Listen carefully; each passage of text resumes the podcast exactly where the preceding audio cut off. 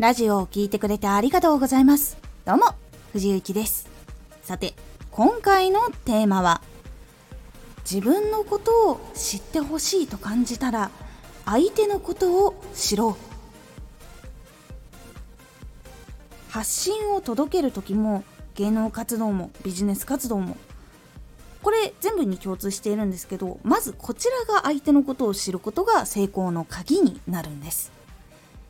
このラジオでは毎日16時、19時、22時に声優だった経験を活かして初心者でも発信上級者になれる情報を発信しています。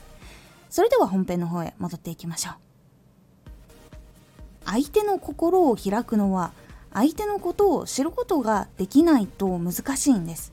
相手にやっぱり寄り添うことができないとなかなか難しかったりとかそういう部分っていうのがやっぱり何も知らない状態だと結構きつくなってきます。性格とか求めているものとかここを知ることができないと交渉もうまくいきにくく作品とかラジオ公開発売とかをしてもやっぱり見てもらえなかったり買ってもらえなかったりというところになってしまうんです。なぜ多くの会社がこの人はどういうのを見るんだろうとかいう情報を集めているのとかあると思います。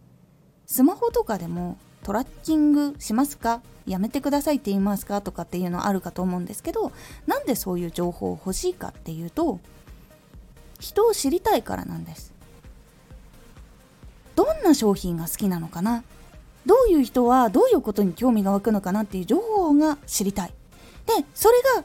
大事っていうのを分かっているからそういうシステムっていうのが生まれたんです。例えばですが知ってほしい応援してほしい買ってほしいを中心に活動したら相手はいい気持ちはしないことが多いです。あなたも目の前にそういう人がいたとします。すごく一方的にそういう話をされたらどう感じるでしょうか？これしてほしいこれ応援してほしいこれ買ってほしいっていうそのことだけを一方的に話されたらどう感じるでしょうか？嫌ではありませんか？結構欲しいもの本当に欲しいものは本当に必要な時に自分で買うし本当に楽しい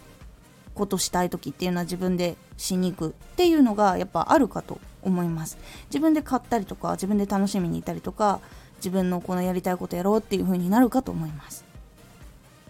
実はこれ他の人も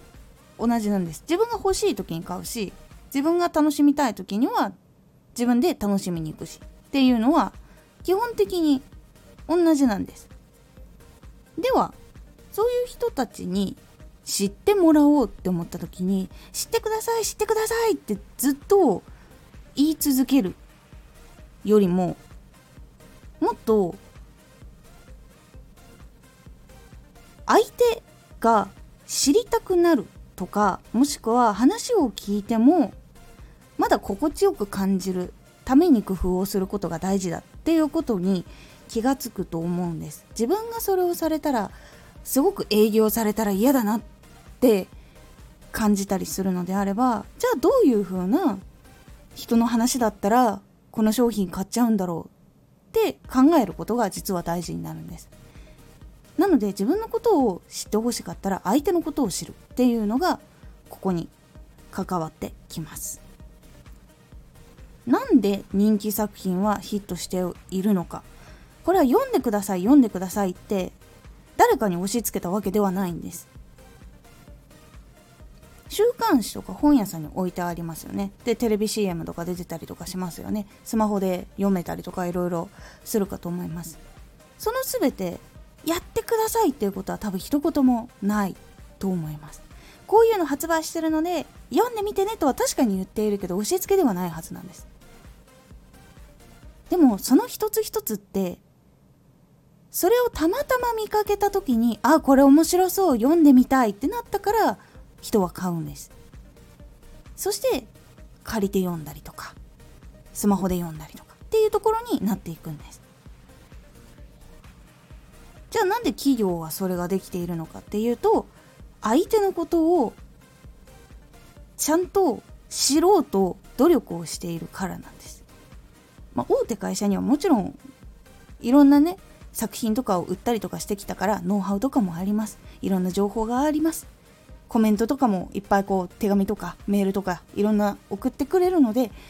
お客さんがどういうことを考えてるのかどういうのを求めているのかっていうのは分かっているところが多いんです。いうのを個人でもやればできるんです。相手のまずその友達からでもいいから友達って何が好きでとかご飯とかもどういう系が好きだし服どういうの好きだし漫画とか好きだしドラマ好きだしとかっていうの分かると思いますその友達に誕生日プレゼントする時って確かこれ欲しいって言ってたなとかこの作品好きだからこれ確か持ってなかったような気がするからっていう考えでプレゼント渡すと思います。それと同じように相手に届けるっていうことが実は大事なんです。ですがちょっと違うのは直接渡すっていうところじゃない部分だったりします。ラジオとか YouTube とかに関しては誰が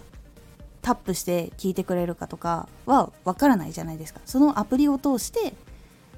気になった方が見てくれたり聞いてくれたりするっていうところになるので直接的にこう渡すっていう感じではないんですけど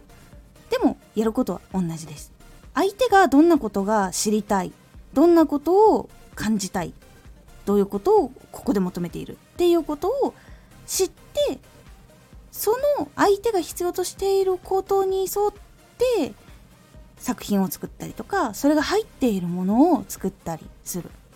そしてそっと見えるところにそれを置く。公開をする。っていうことで初めてあこの内容気になる。見てみよう。というふうに自然と目がいって知ってもらう。っていうところに行くんです。これ実は会社の交渉も同じです。会社の交渉はプレゼントとかっていうわけではないんですけど提案とか話し合いとかのイメージ強いかと思うんですけど会社との交渉をする時に自社のサービスとかを宣伝をしなければならないっていうことがあるかと思います。そういう時に相手の会社の問題とか社風とか考え方とかどんなことを求めているのかっていうのが分かっていればでは自分のところのサービスをどう組み合わせてどうすることで向こうの会社はもっとその問題が解決してもっとスムーズに仕事が進んでいく。もっと売り上げが伸びる。っていうようなところの提案ができるようになるんです。なので提案をする前に相手のことを可能な限り調べるのはかなり大事なことになります。